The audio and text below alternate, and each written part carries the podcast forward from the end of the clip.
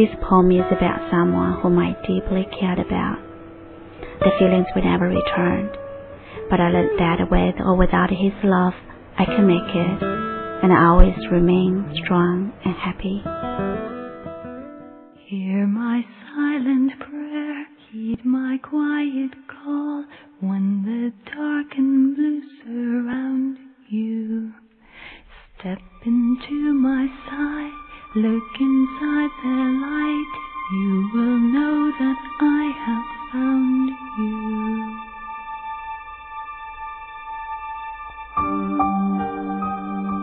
Words of wisdom come to my ears, telling me what I know in my heart, but never wanted to hear.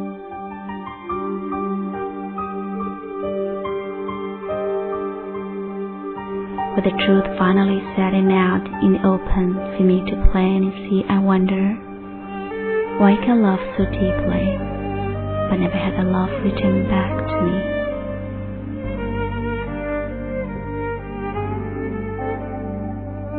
I confess the feelings that I held inside for so long. But with his soft-hearted rejection, I realized I have to be strong.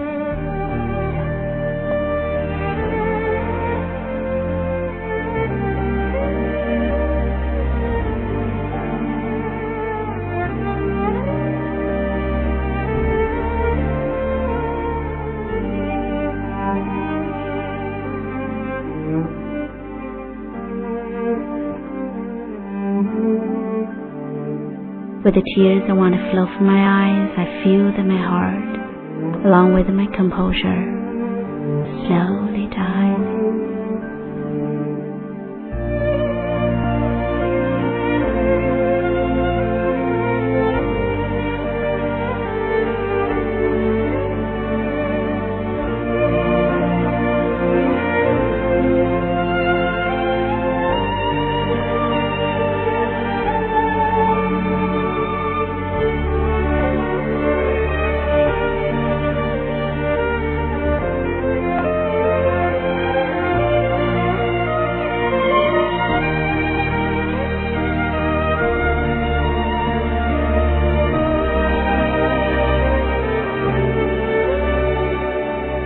While this dramatic side is showing through with my ability to question and reason.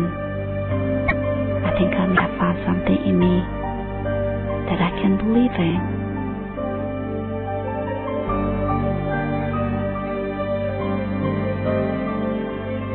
Love hurts, that's what they all say.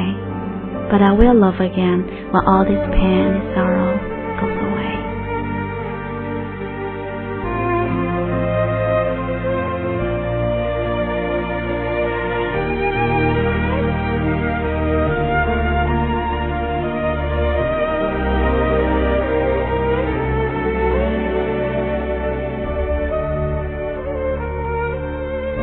So I sit and think of all the things this situation has caused, and I realize that nothing very important has been lost.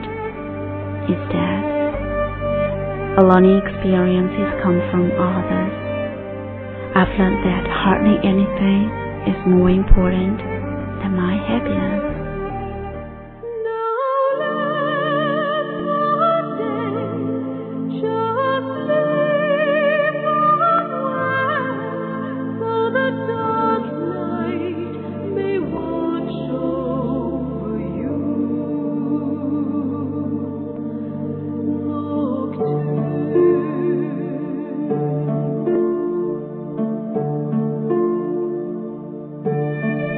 You're listening to Faith Radio Online simply to relax.